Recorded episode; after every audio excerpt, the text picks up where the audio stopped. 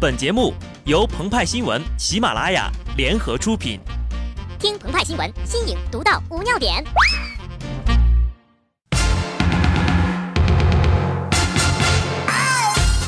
本文章转自澎湃新闻澎湃联播，听众朋友们，大家好，我是极致的小布。一百年前，爱因斯坦在广义相对论的框架内发表论文，论证了引力的作用以波动的形式传播，这是人类历史上首次关于引力波的预言。正所谓金猴奋起千钧棒，玉宇澄清万里埃。二零一六年二月十一日，也就是正月初四迎财神爷这天，LIGO 宣布发现了引力波。人们常说呀，转发锦鲤，你将财源滚滚。谁知道呀，锦鲤搅动了时空的涟漪，带来了天文学的重大突破。在惊叹几代科学家在天际探索方面取得重大成就的同时，许多人也问了：我们怎样才能变得跟他们一样聪明呢？鹏鹏和派派可以告诉大家一个方法：把锦鲤吃了。因为鱼肉中富含蛋白质、钙、磷、铁、维生素 B 一、卵磷脂等元素，可增强记忆、加强思维和分析能力，延缓脑力衰退。但是这年头吃鱼也有风险呐！哈尔滨天价鱼事件持续发酵，情节一波三折，新闻几度反转，连番报道成了网络连续剧。倘若那条狂拽炫酷的黄鱼在九泉之下，得知愚蠢的人类为了自己闹得沸沸扬扬，那种滋味，估计和爱因斯坦得知后人发现了引力波一样美不胜收啊！接下来呢，鹏鹏和派派也将大胆预言，今后关于引力波的相关理论将被广泛运用。而当消费者在买鱼吃鱼的时候，如果能够熟练运用引力波理论，就再也不会陷入尴尬的境地了。第一个争议点在于，黄鱼到底是野生的还是养殖的？据中新网，消费者表示，明码标价是在认同野生鱼的基础上，但之后呀，看到店家通过电视台表示这是半野生半养殖的，却打着纯野生的在卖，觉得被骗了。另据《新京报》，涉事饭店北岸野生渔村饭店的工商登记名实际为北岸渔村饭店，并无“野生”二字呀，是野生还是养殖？如果有了引力波的知识，很好解决嘛。爱因斯坦早在广义相对论里提到，物质告诉时空如何弯曲，而时空告诉物质如何运动。这句话的意思是呢，时空不能脱离物质而单独的存在。那么，当我们在谈一条鱼的时候，鱼所在的时空也必然是一定的。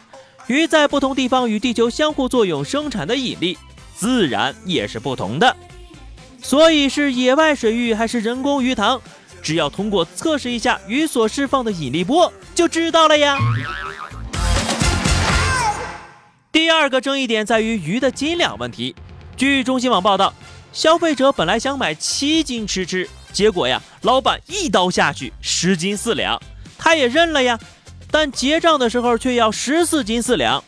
而早前中新网采访老板的时候表示呀，由于江苏顾客南方口音很重，双方就四和十的字音上出现了纠纷。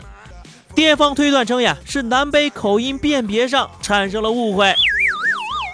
语言仍然是现在人交际的一个重要工具，但从这起事件看出，语言有着局限性。而且能把十和十四搞错，还能给人代签名儿，这要么是智商问题，要么就是人品问题。但是有了引力波理论，问题就迎刃而解了。苹果启发了牛顿发现万有引力。万有引力是由于物质具有质量而在物体之间产生的一种相互作用，物体的质量越大，它们之间的万有引力也就越大。引力的大小等于引力常量。乘以质量一乘以质量二除以距离的平方，所以呢，一条鱼的质量越大，鱼所在的空间被弯曲的也就越厉害。只要通过测量和计算引力波的大小和频率，我们就能够追寻到物质的原本质量。更厉害的是，就算鱼被吃掉了，它所释放的引力波仍在宇宙的某一个角落，虽然有点小哈，但理论上我们仍然可以找到的。第三，从大众点评上搜索到该店家，许多网友表示呀，自己是被当地导游或出租车介绍过去的，而据《新京报》，一位自称做过导游的女士爆料，只要往该店家带取游客，自己就会有一定的提成。不过呀，此说法并未得到店家的证实。这一点儿呢，提倡素食主义的爱因斯坦早就看穿了。他表示呀，黑洞给了我黑色的引力，而你们却用来去吃黑鱼。